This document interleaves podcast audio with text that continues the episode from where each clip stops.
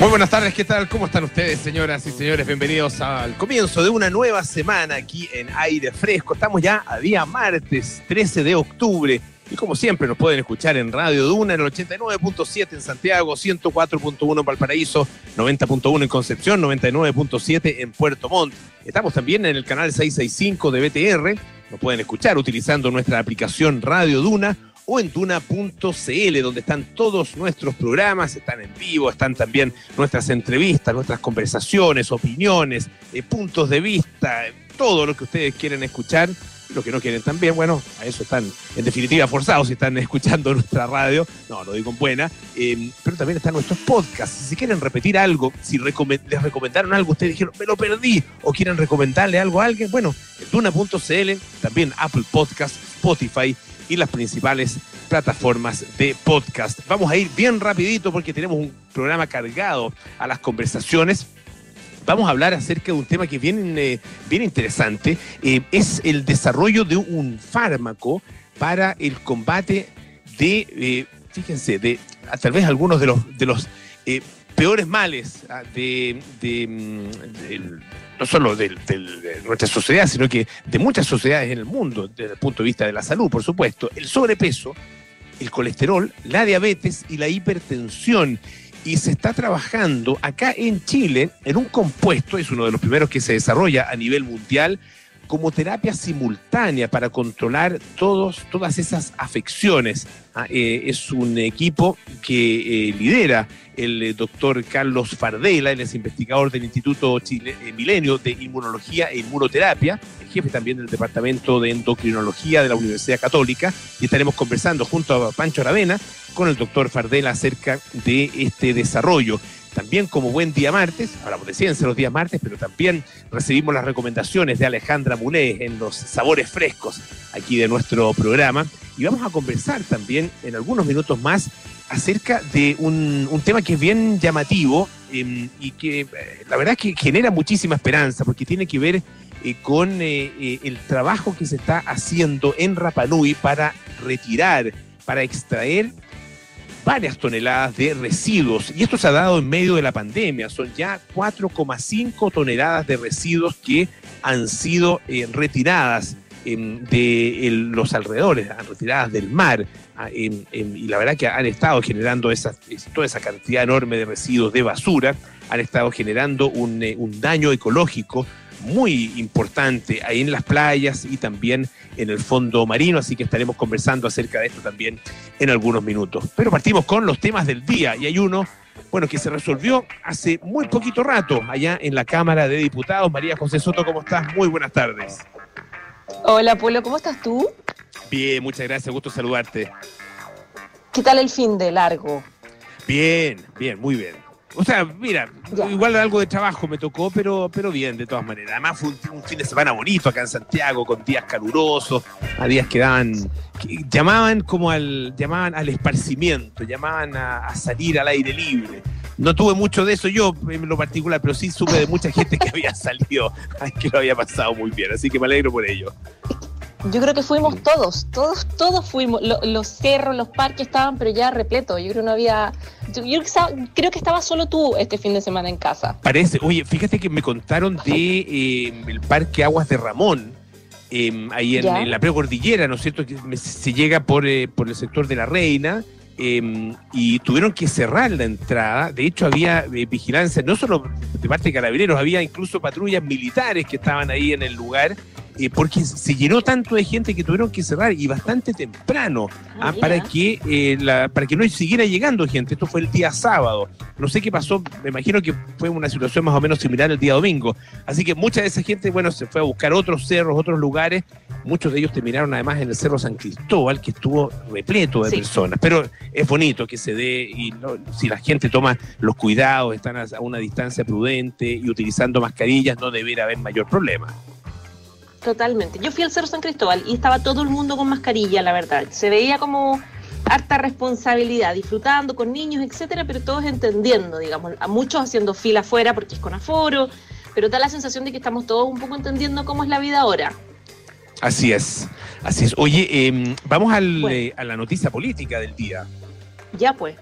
Sí, la noticia política claramente está en el Congreso, como decías tú en Valparaíso. Eh, Jaime Mañalich, ex ministro de Salud, em, se salvó. Se rechazó la acusación constitucional en su contra por 71 votos a favor, 73 en contra, que sorprendió bastante eh, la votación final de los diputados de la, de la oposición. Recordemos que esta acusación constitucional se presentó el 13 de septiembre pasado muy, muy al límite del plazo, de hecho el último día, del plazo de tres meses para presentar una acusación constitucional a quien haya salido del cargo. Fue impulsada con mucha fuerza por el Frente Amplio y finalmente apoyada por parlamentarios del Partido Comunista, del Partido Radical y del PPD. El argumento de esta, acusación era que Mañalich, en su rol como ministro, en su gestión, puso en riesgo la vida y la salud de la población y por el ocultamiento de datos y faltas a la probidad administrativa. Recordemos que la Fiscalía está investigando también esta situación a propósito del ocultamiento de datos. Y em, conversábamos ahora con, eh, el periodista Sebastián Minay eh, de, de la tercera PM, que claro, sorprendió bastante porque finalmente fueron 12 diputados de oposición los que o no votaron, o se abstuvieron, o rechazaron. En el caso de los que se abstuvieron, Fernando Mesa, Gabriel Silver de la Democracia Cristiana, Loreto Carvajal también sorprendió bastante del PPD que se abstuvo de, apoyar esta acusación constitucional, la mayoría de los que se abstuvieron en todo caso de la Democracia Cristiana y el rechazo de eh, Jorge Sabac de la Democracia Cristiana también, evidentemente que del oficialismo todos rechazaron este líbelo y em, se convierte además en una derrota súper importante para el Frente Amplio, Polo, que eh, no ha logrado en el transcurso del tiempo impulsar, lograr digamos, con una acusación constitucional, porque ellos han impulsado acusaciones constitucionales. Recordemos que lo hicieron contra Emilio Santelices, que se cayó un intento también contra los jueces de la sala penal de, la Corte Suprema en el año pasado, el año antepasado, ya 2018. Entonces, eh, claro, hay, si uno ve las redes sociales, está el Frente Amplio eh, muy furioso por este rechazo que finalmente se, se, perdió por parte de la oposición con los votos de la oposición. Eh, hoy el, el, ministro, el ex ministro Mañalich fue al Congreso, fue a defenderse, él mismo decía yo, yo doy la cara siempre en estos casos, y eh, fue con un tono bien humilde, Polo, eh, pidiendo disculpas a los alcaldes, a los que en algún minuto trató mal, recordemos que eh, él, especialmente en sus últimas semanas de gestión, estaba súper mal genio, enojándose un poco cuando, cuando eh, tanto, tanto alcaldes como expertos eh, rebatían sus posturas, etcétera. Y le pasó, por ejemplo, que tuvo una pelea con la alcaldesa de Maipú, ¿te acuerdas? Katy Barriga, que la llamó de, de mentirosa. Bueno, a Rodolfo Carter también. Y en ese sentido, Mañalich dijo, he cometido errores, lo sé, y he ofendido a mucha gente y por eso pido disculpas está bien, pero estas disculpas tenían un porqué y era que, em, claro, hay parentescos claves en el Congreso, como por ejemplo el hermano de Rodolfo Carter, alcalde de la Florida, eh, se llama Álvaro Carter y está en la Cámara de Diputados, entonces era importante recibir estas disculpas y em, el esposo de Katy Garriba, el diputado Lavín, él lo dijo abiertamente, mi voto depende de, em, de que él pida disculpas públicas por haber tratado de mentirosa a mi señora. Y eso fue lo que hizo Mañel, que evidentemente hubo un orden absoluto desde Chile Vamos, lo que hizo que se, que se votara en contra de esta acusación constitucional. Se trata de la séptima acusación constitucional, Polo. Eh, seis han fracasado hasta ahora y se ha logrado solo una, que es el caso de eh, Chadwick. Y está pendiente em, la, de, la del ministro del Interior, eh, Víctor Pérez, que sería la octava acusación constitucional. Recordemos que lo acusan por eh, su gestión, la gestión en el tema de carabineros y por el conflicto mapuche. Y hoy, de hecho, se sorteó la comisión que va a hacer un informe, no vinculante, pero un informe importante sobre la acusación constitucional de Víctor Pérez, donde está, por ejemplo, Loreto Carvajal del PPD, que fue la que se obtuvo en este caso. Entonces, la duda ahora es ¿Qué va a pasar? ¿Qué va a pasar de aquí en adelante? Solo te puedo decir que en Twitter están destrozando a los diputados de oposición que votaron en contra, como Loreto Carvajal, como Lorenzini. Hay un bullying importante por, su voto que, que, como te digo, sorprendió bastante. Un bullying que, como suele ser, eh, tiene tono de amenaza, tono de funa.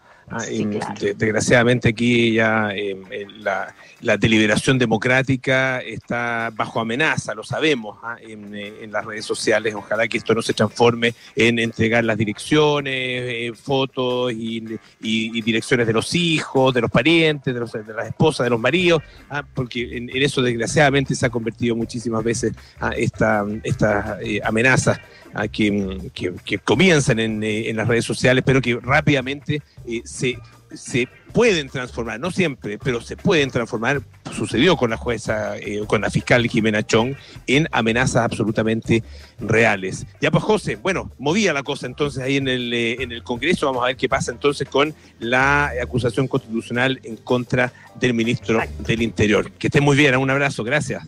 Un abrazo, chao. Oye, les contaba yo em, acerca de una noticia, la verdad que nos, enteramos hoy día em, a través de em, una nota que publicó EMOL ah, durante las primeras horas de la mañana y tenía que ver con eh, el trabajo que se está haciendo en las playas y también en el fondo marino de Rapanui. Es un, trabajo que ya viene desde hace algunos meses, desde mayo, eh, y fíjense que desde mayo hasta ahora, se ha logrado una limpieza de 4,5 eh, toneladas de em, residuos, de eh, basura de alguna manera, em, desde tanto las playas como el fondo marino de em, Rapanui. Es un, eh, un, trabajo que se ha hecho a partir de la contratación de un grupo importante de personas, son 34 personas contratadas a través del programa Proempleo COVID-19 y han encontrado, la verdad, que de todo, plásticos, neumáticos, metales, vidrios, cuerdas, eh, muchísimos desechos. Ah, em, la verdad que em, en esa zona sabemos que em, la riqueza de, fauna que tiene eh, todo el alrededor, toda la, toda la costa y el fondo marino también, toda la, toda la zona circundante a Rapa Nui, que es eh, tremendamente importante y que desgraciadamente ha ido perdiéndose.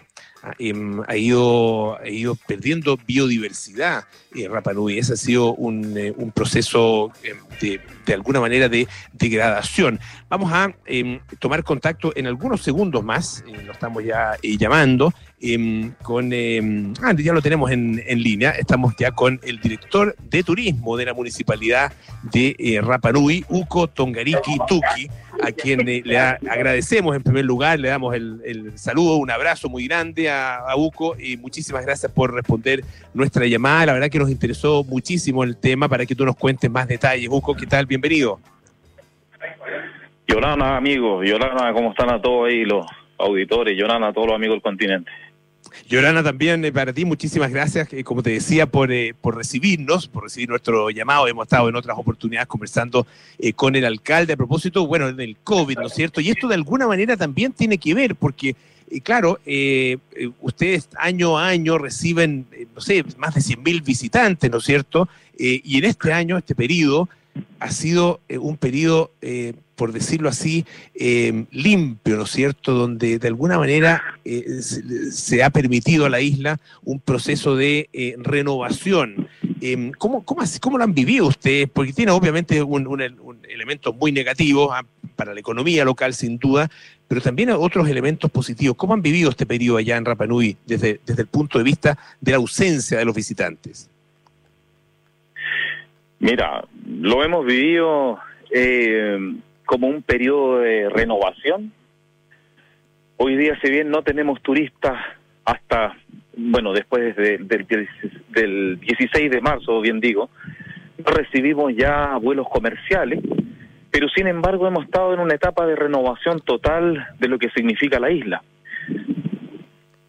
recibíamos 150 mil turistas anuales y ya este año nosotros hemos empezado a ordenar un poco la casa, a arreglar las plazas, a hacer limpiezas de fondo submarino, borde costero, un sinfín de cosas que nos ha llevado a nosotros como, comunidad a unirnos y a trabajar para la proxa del turismo.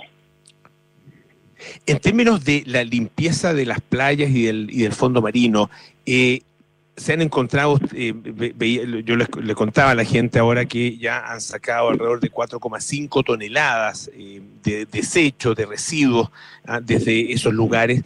¿Es más de lo que ustedes esperaban? ¿Es menos? ¿Cuál ha sido la realidad con la que se encontraron? Mira, realmente ha sido algo bastante sorprendente. Nosotros nunca imaginamos que íbamos a sacar tal cantidad de, plástico y basura en general. Pero son plásticos que vienen de otra parte, digamos, del, mundo y que llegan a las costas de Rapa Nui. Eh, sin embargo, seguimos con el mismo ánimo. Hoy día nosotros como municipio hemos tratado de aportar a la comunidad y nosotros contratamos a, a más de 700 personas para que nos ayuden en este trabajo de ir limpiando nuestra casa, ir preparando todos nuestro, nuestros servicios turísticos. Y en eso nos pusimos el desafío, entre otros tantos desafíos, de ir y hacer esta limpieza del borde costero y limpiezas del fondo submarino. Nos hemos encontrado con cosas realmente increíbles, con mira, hay, una cosa bien bien especial como una anécdota. Nos hemos encontrado con botellas del año 1970, con documentos de, que datan de los años 50, con carné, con dineros, con pasaportes, con una serie de, de cosas que realmente sorprenden. Así que seguimos en esa misma línea, limpiando, sacando escombros y, e incluso hemos empezado a innovar en el tema del microplástico que hemos sacado haciendo carteles y usando todo el microplástico y lo, hemos ido reutilizando en distintas en distintos eh, emprendimientos. Sin duda que Rapanui es un, ecosistema eh, frágil. Estamos eh, conversando, les, recuerdo, con el director de turismo de la municipalidad de Rapanui, Uco Tongariki Tuki. Y, al ser un ecosistema frágil, yo imagino que este periodo también a ustedes les ha permitido eh, profundizar en una reflexión que, es permanente en, eh, Rapanui y que tiene que ver con la sustentabilidad, ah, con, de alguna forma la, sostenibilidad del proyecto eh, del proyecto comunidad Rapanui, ¿no? Ah, ¿Qué, poco, ¿qué, han reflexionado al respecto? ¿Cómo, cómo ven el, el futuro en términos de carga turística, en términos de em, em, no sé, ideas, procesos que se tienen que dar ah, para asegurar eh, el, futuro de la isla. Mira, como tú bien dices, los procesos han cambiado. En, esta época de pandemia es inevitable no tratar de redirigir el turismo. Nosotros hoy día en la isla hicimos un conversatorio en el cual la comunidad exige que nosotros tengamos un nuevo paradigma del turismo y este nuevo paradigma del turismo, y los paradigmas en general tardan entre 10 a 12 años en ser implementados. Pero ya partimos con el primer paso, que sabemos que no queremos el turismo que teníamos hasta por lo menos antes del 16 de marzo. Y en ese sentido hemos tratado de ir equilibrando lo que es el turismo, que es la economía que mueve la isla, pero también muy de la mano con la parte eh, medioambiental. Entonces, tenemos que ir unidos a los tres pilares fundamentales de la sostenibilidad, que es la parte económica, la parte social y la parte medioambiental. anterior a eso, como te comentaba, solamente privilegiamos la parte económica. Sin embargo, hoy día, a, raíz de todo lo que te comenté anteriormente, de ver cómo se ha ido contaminando poco a poco la isla, hemos revertido, gracias a Dios, esa situación y hoy día estamos poniendo en equilibrio esos tres elementos que hacen que la isla sea más sostenible y sustentable, o sea, más sustentable y sostenible en el tiempo. Es por eso que todo el trabajo que hemos realizado eh, busca ese fin, buscamos un nuevo paradigma. Hoy día el turismo cambió, hoy día el turismo necesita de ciertos protocolos que nos van a ayudar a encauzar muy bien desde la parte de la salud, que hoy día eh, es la parte fundamental del turismo. Hoy día la salud es la que nos va a ordenar y a dirigir todo lo que nosotros vamos a proyectar como turismo en Rapa Nui. Eh, también te quería preguntar, eh, Uco, eh, acerca del Tapati 2021. Em, entiendo que se ratificó su, su realización. que, no sé si tienes alguna novedad al respecto. Mira, la Tapati, como todos los años, este año la vamos a hacer porque este año busca unir a la, a la, a la gente Rapanui, busca trabajar y busca también concientizar frente a la realidad que estamos viviendo. La Tapati va a tener una, una, una, una va a ser una etapa más reflexiva, va a durar una, una semana, a diferencia de las Tapatis anteriores que duraban dos semanas. Y la Tapati tiene algo también muy especial, muy simbólico, que van a ser, por ejemplo, vamos a tener actividades como plantaciones de árboles, vamos a tener también eh, limpiezas de la isla, o sea, tenemos, y, y es, y es, es muy importante que todas las actividades, y esto te lo aprovecho transmitir, vamos a contar con protocolos de salud. También nos, esto nos va a servir para ir preparándonos poco a poco a cuando nosotros abramos nuevamente y tengamos la apertura del turismo. Así que la Tapati va a ser algo mucho más relacionado al medio ambiente, con los protocolos sanitarios que corresponden, todo coordinado con las autoridades también locales, eh, Seremi de Salud, el hospital de acá, municipio, gobernación, y en el fondo buscamos con este tipo de actividades también ir preparándonos para una eventual apertura del turismo acá en Rapa Nui. ¿Que ¿Tiene fecha ya o todavía es imposible decirlo? Estamos dentro del 30 de enero hasta el día 7, 8 de febrero. Esas son las fechas es- que esa- 90% probable. Claro, esa es la, la, la Tapati, ¿no es cierto? Pero apertura al turismo, eso no tiene fecha, ¿no? Mira, nosotros también nos hemos hemos hemos tratado de ir viendo cuándo es esa próxima apertura y la verdad queremos que atender bien a esos amigos que nos vienen a visitar, pero ojalá exista una vacuna eh, que nos permita en el fondo resguardarnos y resguardar a nuestros amigos. Pero no hay no hay aún la no no, no está prevista la apertura todavía. Perfecto, le queremos agradecer muchísimo a Uco Tongariki Tuki, director de turismo de la Municipalidad de Rapanui. Un abrazo grande, eh, un, ca- un abrazo muy cariñoso y saludos a toda la gente allá en Rapanui. Que esté muy bien, Uco. Mis amigos del continente, muchas gracias por, por darme esta oportunidad de poder conversar con ustedes y, y de manera muy general compartir lo que estamos haciendo acá. Esperamos que cuando todo esto pase, recibirlos con el mismo cariño vamos, y recibirlos con, con la rica gastronomía, con los bailes de Rapanui y estos pasajes, estos eh, paisajes hermosos de Rapanui. Así que un abrazo muy grande y orana. Muchísimas gracias, Uco Yorana. Vamos a escuchar eh, un poquito de música. Estos son The Killers con Human.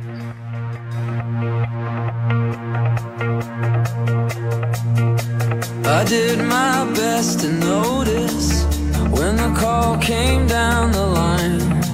Up to the platform of surrender. I was brought, but I was kind. And sometimes I get nervous when I see an open door. Close your eyes, clear your heart. Cut the cord. Are we human? Or are we dancer? My sign is vital. My hands are cold. And I'm on my knees looking for the answer. Are answer.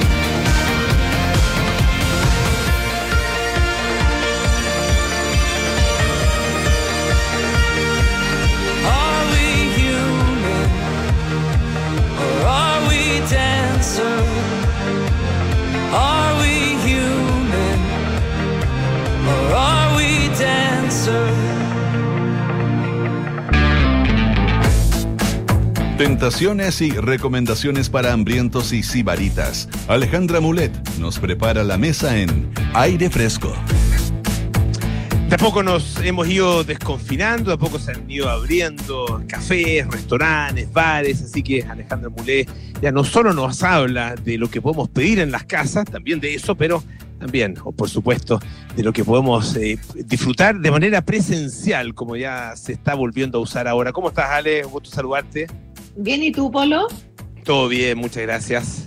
Qué bueno. Bueno, como tú bien decías, hay un montón de lugares que ya están completamente abiertos y la otra vez me di una vuelta, sin entrar a ninguno todavía no me atrevo, pero me di un par de vueltas y me alegró mucho ver fila en algunos restaurantes para entrar. Eh, así que veo que el tema del mundo gastronómico se está activando muy bien, pero los emprendimientos, los emprendedores online siguen creciendo, porque yo creo que esta temática de venta online, de pedido de comida online, eh, llegó para quedarse. Mm, sí, tiene toda la pinta. Sí. Tiene toda la pinta, exacto. Y, y, siguen apareciendo nuevos emprendedores, o fueron tantos los que aparecieron en su momento que seguimos comentándolos aquí en Duna. Y quería partir con algo dulce, tú sabes que toda la semana algo dulce va en mis comentarios. Y esta cajita chiquitita, muy bonita, incluye algo que muy pocos a lo mejor conocen. Nougat. ¿Tú habías escuchado los nougat? Sí, sí, pero el, la verdad que no, no, no, sabría describirlo muy bien de qué se tratan los nuggets. He, mira, he, probado, eso sí. Yo soy golosa, así que esta caja la pedí, hice mi compra online, la pedí sin ya. saber mucho lo que eran los nuggets y cuando lo probé me di cuenta que son como los turrones españoles, uh -huh. pero muchísimo más blando. Y esta cajita de la chef Milena Vallejo, que en Instagram la pueden seguir, se llama Pastry Chef Mile. Eh, ella es pastelera de profesión está haciendo estos cuadraditos de nougat, que en el fondo es una mezcla de claras con miel y frutos secos, donde eh, semana a semana van cambiando los sabores, pero generalmente trabaja con pistacho, frambuesa, chocolate y avellana.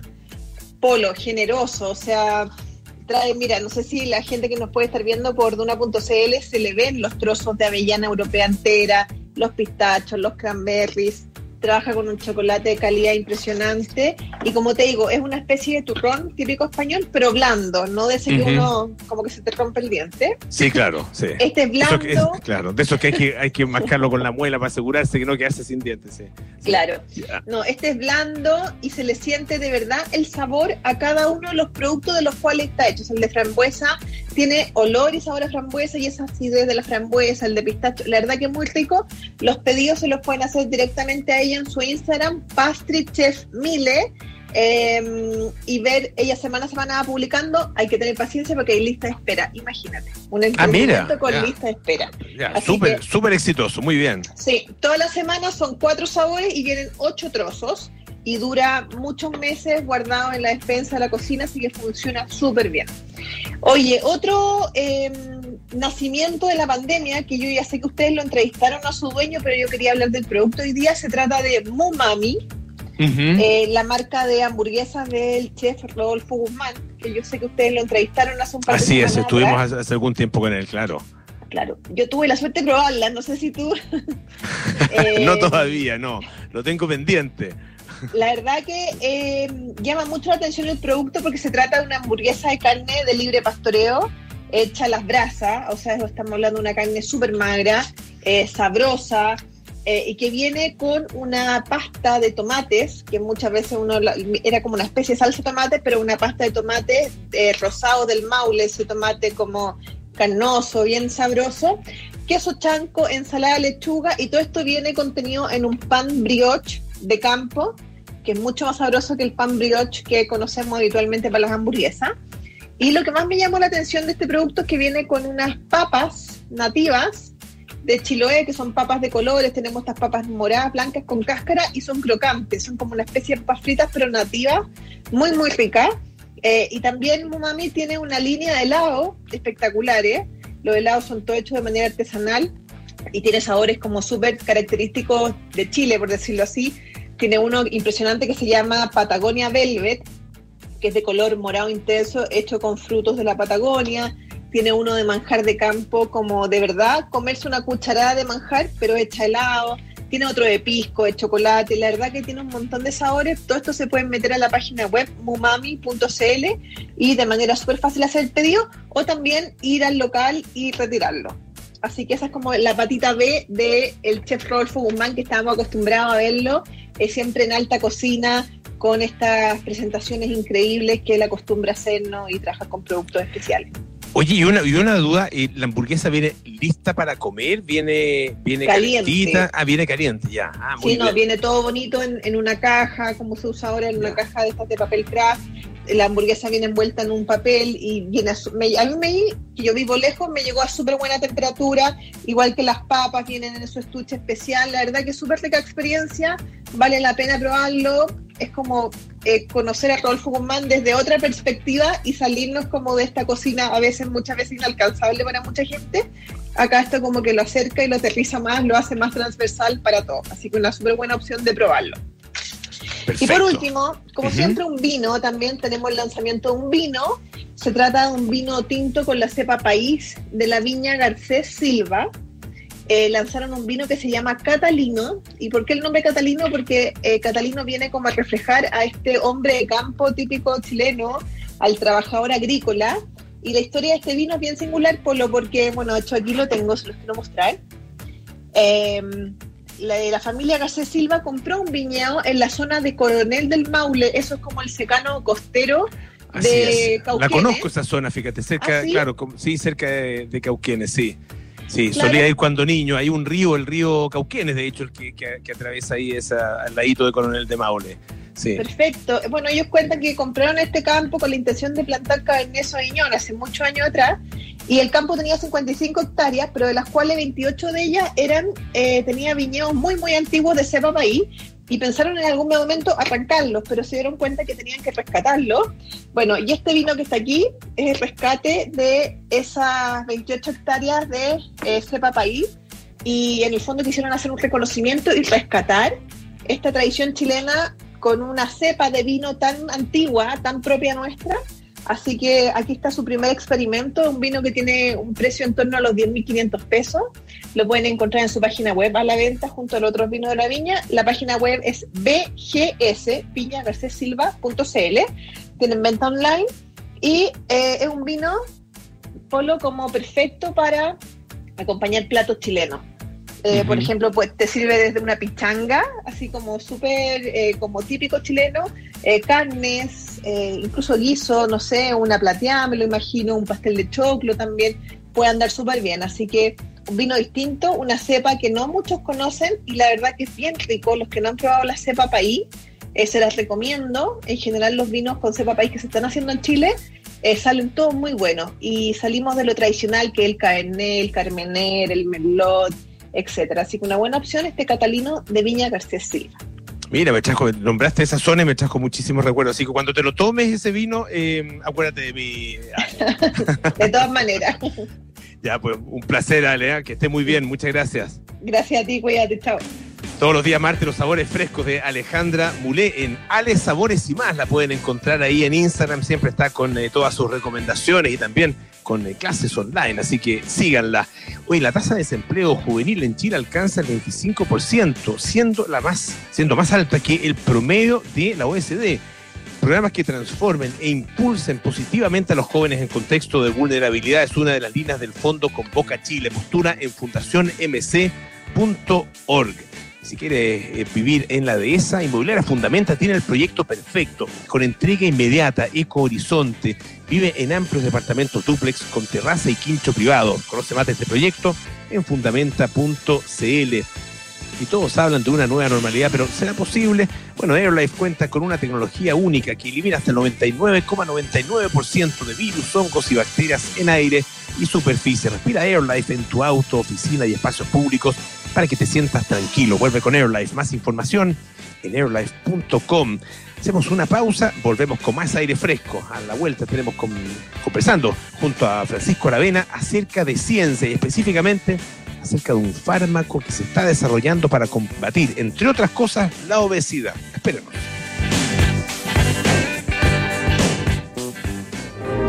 Vuelven encontrarte con el taco de la mañana, con tu programa de radio favorito, con el ¿cuánto falta? y con el malabarista de la esquina. Nueva normalidad. Vuelve con AirLife, eliminando en aire y superficies hasta el 99.99% de virus, hongos y bacterias. 25 años sanitizando oficinas, espacios públicos y autos en más de 10 países. Pide la sanitización AirLife en el concesionario de tu marca. Más información en airlife.com.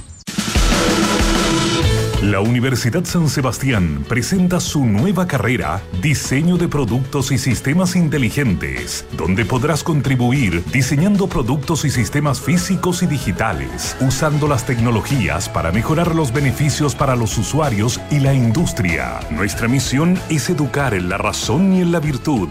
Universidad San Sebastián, uss.cl.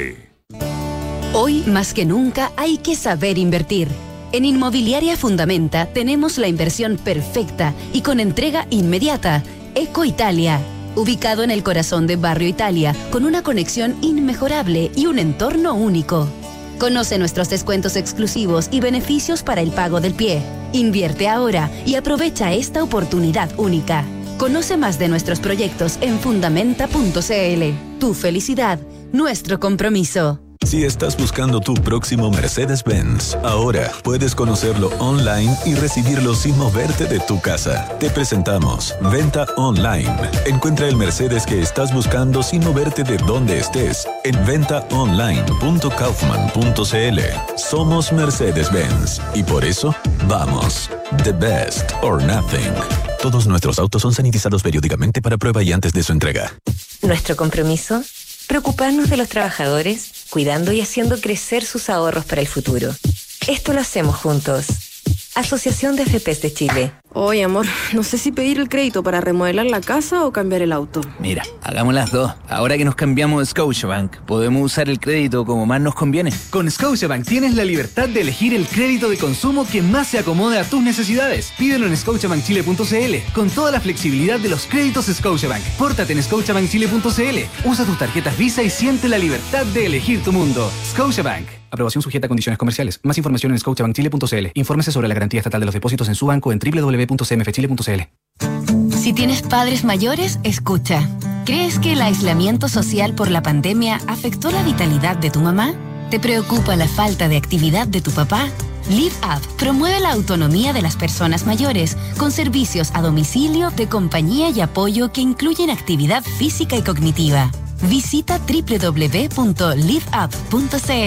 Live Up, independencia de tus padres, tranquilidad para ti. El próximo domingo 25 de octubre, Chile tendrá un plebiscito nacional. Por primera vez se podrá decidir a través del voto si se quiere o no una nueva constitución. ¿Cómo se vota? ¿Cuáles son las principales fechas de este proceso? Y toda la información necesaria encuéntrala en www.plebiscitonacional2020.cl y en las redes sociales verificadas de CERVEL. Infórmate y participa. Servicio Electoral de Chile. Elige el país que quieres. Estás en aire fresco con Polo Ramírez. Ya estamos de vuelta aquí en aire fresco, esto es Radio Duna. La Universidad San Sebastián presenta la nueva Facultad de Diseño Digital e Industrias Creativas. Conoce sus tres carreras enfocadas en la transformación digital en www.uss.cl. Y mm, si quieres vivir en la dehesa inmobiliaria Fundamenta, tiene el, proyecto el proyecto perfecto con entrega inmediata, Eco Horizonte. Vive en amplios departamentos duplex con terraza y quincho privado. Conoce más de este proyecto en fundamenta.cl.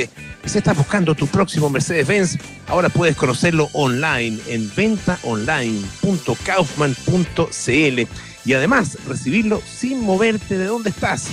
Somos Mercedes-Benz y por eso vamos, the best or nothing. Nos preparamos para los viajes espaciales, conocemos los últimos avances de la medicina y nos enteramos de los nuevos algoritmos que se están usando. Activa tu inteligencia artificial, porque en aire fresco es hora de conversar con los expertos junto a Polo Ramírez y Francisco Aravena. Así es, los días martes hablamos de ciencia aquí en aire fresco y Pancho Aravena nos acompaña como siempre. ¿Qué tal, Pancho? Muy bien, Polo, ¿cómo estás tú? Todo bien, gracias.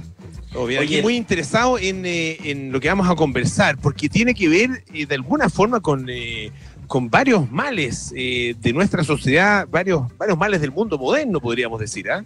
Exactamente, y un mal donde nosotros eh, gozamos de un terrible ranking. La, eh, somos, eh, somos el, el país con mayor sobrepeso en Latinoamérica.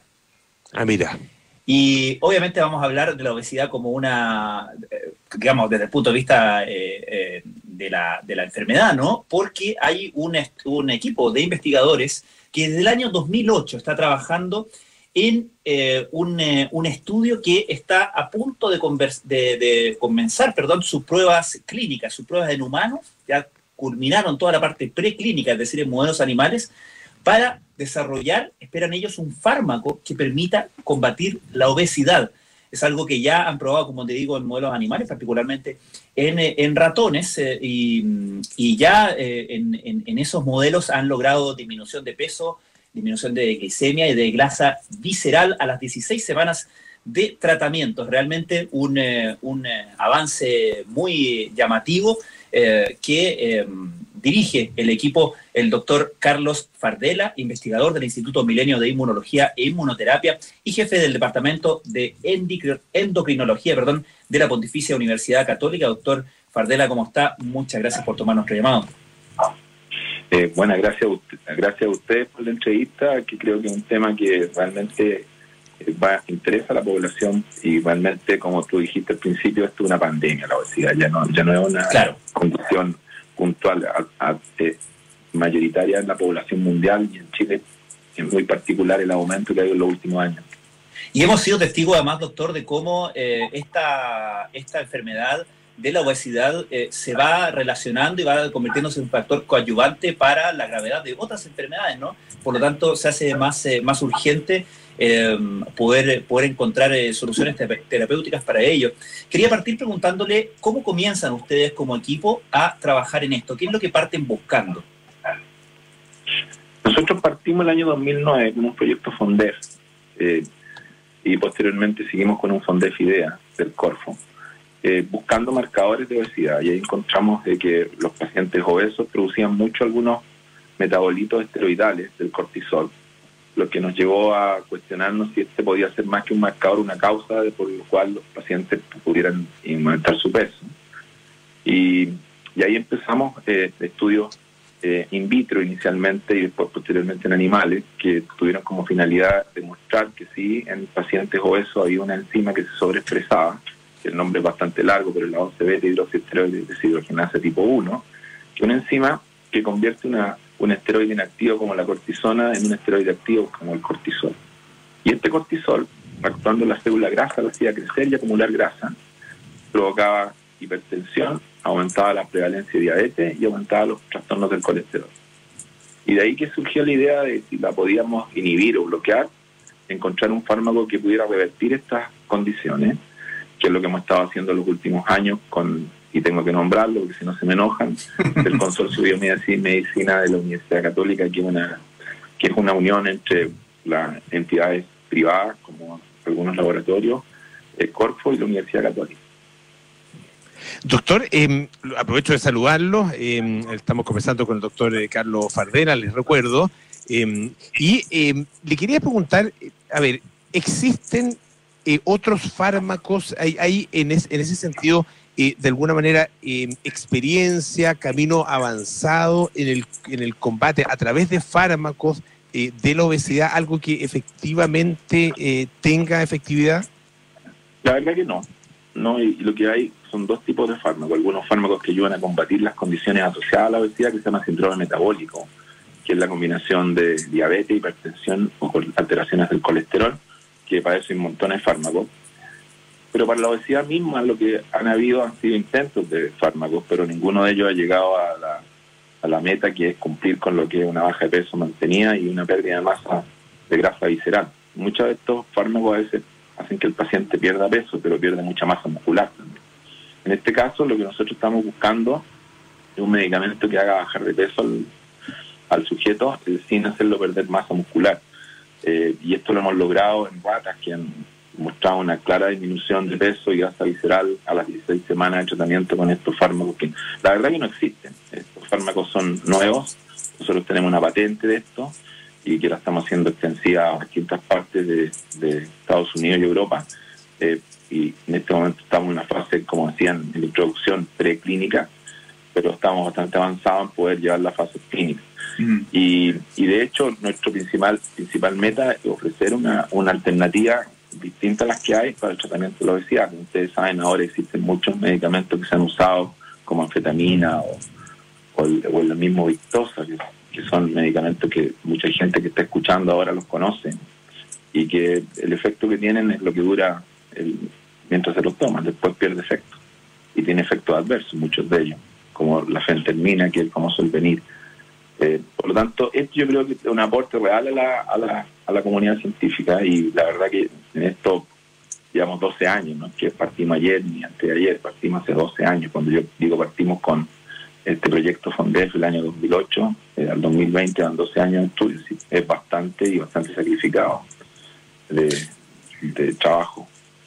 Doctor, usted mencionaba el consorcio, no sé si es a través de ese consorcio eh, con el cual van a o están buscando el financiamiento para eh, realizar las pruebas clínicas o es a través de otro spin-off con el cual pretenden eh, llegar a esta etapa porque es una etapa muchísimo más cara que requiere obviamente muchísimo más, más, más fondos, un esfuerzo eh, muy grande y muchas investigaciones quedan justamente hasta ahí porque no pueden pasar a la siguiente etapa, ¿no? Yo estoy confiado que este va a pasar la siguiente etapa porque resultados como estos, la pregunta es si hay eh, fármacos parecidos a este en el mercado, no hay ninguno. Claro. Y fármacos en desarrollo como estos, muy poco. Y, y que lleguen en la fase, o que estén en fases más avanzadas que el nuestro, demasiado poco. Por lo tanto, tenemos una exclusividad nosotros. Y ya tenemos algunos inversionistas que están interesados en el tema y que piensan aportarnos. Este eh, va a ser un spin-off eh, inicialmente, pero porque antes estaba financiado, por, como les comentaba yo, por el, el consorcio de biomedicina, eh, que, que nos ha apoyado mucho tiempo y que nos ha ayudado a sacar adelante las, las tareas que, que implican una formulación que sea segura como para empezar a usarse en humano, que es toda esta experimentación animal. Pero eh, obviamente que, que necesitamos apoyo, porque como tú decías, es una, es una situación que implica muchos recursos y es caro. Es caro y, y tenemos que tener la certeza de tener los fondos suficientes como poder seguir avanzando, porque si no vamos a quedarnos empantanados acá. Pero la verdad que el proyecto es tan interesante que, que yo creo que es claramente vendible o, o financiable, porque interesados debieran haber. Perdón, doctor, perdona, Apolo. Sí, sí, Solamente, doctor, si usted, usted tiene eh, en mente más o menos, eh, cuando decimos caro, ¿cuánto? ¿Cuánto, cuánto es el presupuesto así como en grueso? Lo que pasa es que nosotros tenemos, antes de pasar a humanos, tenemos, tenemos que mostrar algunas variables de farmacocinética que tenemos que chequear y tenemos que ver bien porque hay que dosarlo, ver la permeabilidad, ver el, unir una proteína, etcétera, que, que son muchas condiciones de, biofarmacia que debemos cumplir, pero son rápidas. Aquí nosotros estamos hablando de una cantidad de más o menos 2 millones de dólares para poder eh, pasar a la segunda fase, a la fase ya que nos interesa. Pero no es mucha plata, ¿eh? porque lo que hemos gastado es eso y un poco más probablemente. Ah, ya. Así que no, no estamos hablando de que esto sea atroz. Para que ustedes tengan una idea, sacar un fármaco al mercado desde que parte o se inicia hasta que llega a- al consumidor es uno a dos, a dos billones de dólares lo que gasta una farmacéutica. Y un periodo Por lo largo de tiempo, nosotros- además, claro. Por lo tanto, nosotros sí, claro, por lo tanto, si nosotros estamos hablando de estas cifras, estamos hablando de cifras muy por debajo de lo que la industria farmacéutica maneja para sacar adelante estos, productos. Estamos conversando con el doctor Carlos Fardela, que es investigador del Instituto Milenio de Inmunología e Inmunoterapia y también jefe del Departamento de Endocrinología de la Universidad Católica. Eh, doctor, cuéntenos de la, de la investigación propiamente tal. Eh, ¿En qué consistió, eh, sobre todo esta etapa con, con ratones, ¿no? ¿Y cuáles son los resultados con los que ustedes encontraron? La- la- los resultados son súper interesantes, pero muy interesantes, porque lo que hicimos nosotros, eh, tener dos cepas de ratones, una que no se intervenía y otra que se le daba la droga. En, las dos cepas de ratones nosotros les dimos una dieta alta en grasa para que engorden. ¿ya? Y después de que eh, estaban con esta dieta, le empezamos a dar a una cepa de ratones o un grupo de ratones la droga y demostramos que el grupo que, estaba recibiendo el, fármaco este no subía de peso, subía mucho menos, eh, disminuía su grasa visceral, que es súper importante, porque la grasa visceral, para que ustedes sepan, es la grasa que genera la enfermedad, genera la diabetes, genera el aumento de colesterol y triglicéridos, etcétera, etcétera, y disminuía la grasa subcutánea. Y, y lo interesante es que eh, no disminuía la masa muscular. Y, y eso constituye un aporte también no- nuevo a la, a la investigación en biofarmacia. Yo decía de que muchas de las drogas, cuando ustedes las usan o hacen dietas intensas para bajar de peso, disminuyen tanto grasa como músculo, porque el organismo echa mano cuando está en, en dieta extrema a el, al músculo. En este caso, usando dietas, comiendo el, el ratón, grandes cantidades de, de hard diet, que es dieta alta en grasa, logramos que el ratón no subiera de peso, o subiera mucho menos que el ratón que estaba sin la droga y bajara sus niveles de glicemia y grasa visceral. Por lo tanto, este es un hallazgo bastante único y bastante poco común en medicina, encontrar una droga que cumpla tantos, tantos requisitos y que no sea tóxica. Ese es el otro punto importante, ya que nosotros vimos que los ratones toleraban bien la droga, no había alteraciones de otros parámetros, tanto de bienestar de los ratones como bioquímicos. Por lo tanto, parece ser una droga segura que se podría usar por periodos largos de tiempo, que es lo que no ocurre con muchas de las que se supone que estarían en el mercado en este que no cumplen con esos requisitos y tampoco cumplen con la con la con el hecho de mantener la masa muscular. Doctor, eh, evidentemente que el potencial de mercado que estamos hablando por una droga así es tremendo, eh, no solamente obviamente por razones médicas, sino que también por razones cosméticas. Eh, ¿Podemos hablar de que esto puede derivar en un fármaco derechamente para bajar de peso o es solamente para ciertas, cierto tipo de, de personas con sobrepeso o de obesos? Eh, ¿Me explico? Eh, es, eh, ¿Cree usted que, que- que pueda tener un uso generalizado o tiene que ver con ciertos mecanismos metabólicos que no se dan en todas las personas que- que suben de peso o que, o que están técnicamente con obesidad? Por el momento yo creo que podría usarse en cualquier persona que tenga tendencia a subir de peso, porque el mecanismo que, por el que actúa es común a mecanismos normales de control de la, regulación del cortisol. Por lo tanto, mi, mi impresión es algo que tenemos que chequear cuando tengamos estudio humano, es que perfectamente bien podría ser usado en, en, en pacientes o en sujetos que quieran bajar de peso, no más que no sean diabéticos, ni hipertensos, ni tengan colesterol alto.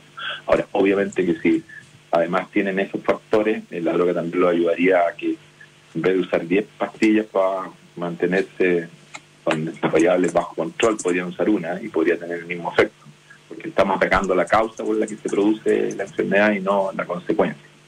No sé si me explico, sería como un, como un tratamiento biológico.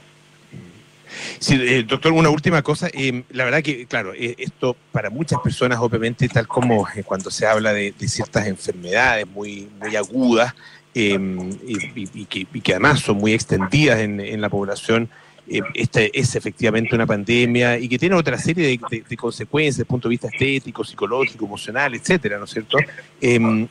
Por lo tanto, abre eh, la- eh, el interés ah, eh, la, eh, y, y- y la, y la esperanza para muchas personas. Y aquí estamos, estamos hablando de, de qué plazos, en definitiva, para el desarrollo eventual de una droga efectiva.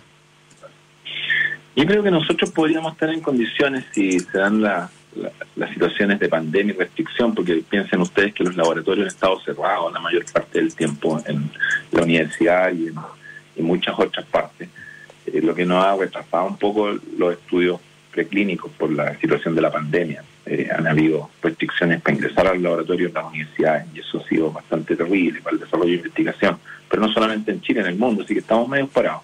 Nosotros somos optimistas y pensamos que si mejorar las condiciones y podemos terminar esta fase, debería ser un año para que pudiéramos partir con fases clínicas. Y ahí la sensación que yo tengo que es para mí un misterio, porque eh, esto tenemos que hacerlo a través de, de, de capitales mucho más grandes y ahí el problema va a ser un poco tener la capacidad económica para enfrentar una un, un, un- un tipo de trial, un tipo de pruebas como este. Ahora, yo estoy en conversaciones con gente de, de Boston, Estados Unidos, que nos están ayudando un poco porque nos han sugerido que si ya llegamos a esta fase que nos traslademos a hacerlo fuera, a Estados. Unidos. Y básicamente por, por la capacidad que tienen esta gente de poder eh, ayudarnos en forma más eficiente con programas que están diseñados y con gente específicamente experta en llevar a cabo fases clínicas. Pero por el momento nosotros creemos que eh, de aquí al próximo año deberíamos ya poder tener claro, empezar en humano, a ver cuál es el efecto. Ahora nosotros estamos bastante, bastante optimistas, ojo, que a veces uno está, está entrevista y tira un volador de luces nomás. Y la verdad que, que después no aparece ni en las cómics. pues. Eh, entonces, eh, esto para nosotros, aunque ustedes no lo crean, yo trato de no dar entrevistas, eh, la verdad, mucho, es porque... Se crean eh, expectativas. se- Se confunden mucho, se crean expectativas, pero la verdad que esto sí me ha creado expectativas a mí como persona también, porque eh, he visto que hemos superado en 12 años tantas etapas, hemos quemado tantos estudios previos, tantas, tantos proyectos que han ido dando yo. De verdad que resumirlo me cuesta mucho, porque son años de experimentación, años de ensayo y web, pero esto que yo le estoy contando va a dar que hablar y ustedes van a darse cuenta que a futuro vamos a tener nosotros una una droga que va a ser potente en este tema. Esto, no- esto. Sí, esto- perdón, eh, doctor, que lo interrumpa. el- el- desgraciadamente se nos acaba el tiempo, pero eh, esto, esto queda grabado, así que eh, lo vamos a. En el momento en que ya ten- eh, exista eh, este medicamento, o no exista, no, va a existir sin duda, eh, eh, vamos a poder la tomarle la palabra, Sí, palabra. vamos a Vamos, la a palabra. tener eh, opción de la primera caja, dicen. Eh, Claro. Y que, algunos bueno, que ya se han inscrito como voluntarios. Tú no lo necesitas, Pancho, estás muy bien. Mira, siempre estoy Sí, en riesgo, pues, pero sí. digamos que hay razones de peso para estar optimista. Claro. Doctor Fardela, muchísimas gracias por estar con nosotros esta tarde. Un abrazo grande. Un abrazo, gracias, a doctor. Doctor Chao, Carlos. Fardela, del Instituto Milenio de Inmunología y Inmunoterapia, y también del Departamento de Endocrinología, Endocrinología de la Universidad Católica. Hoy nos están echando, Pancho, un abrazo grande para ti. ¿ah? Sí, llegaron hasta acá, Charme, imagínate. Sí. Nos vemos. Chao. Ya nos vamos, bien amores notables, luego nada personal, terapia chilensis y, y sintonía crónica discografía. Nosotros nos juntamos mañana a las 6 de la tarde para más aire fresco. Chao.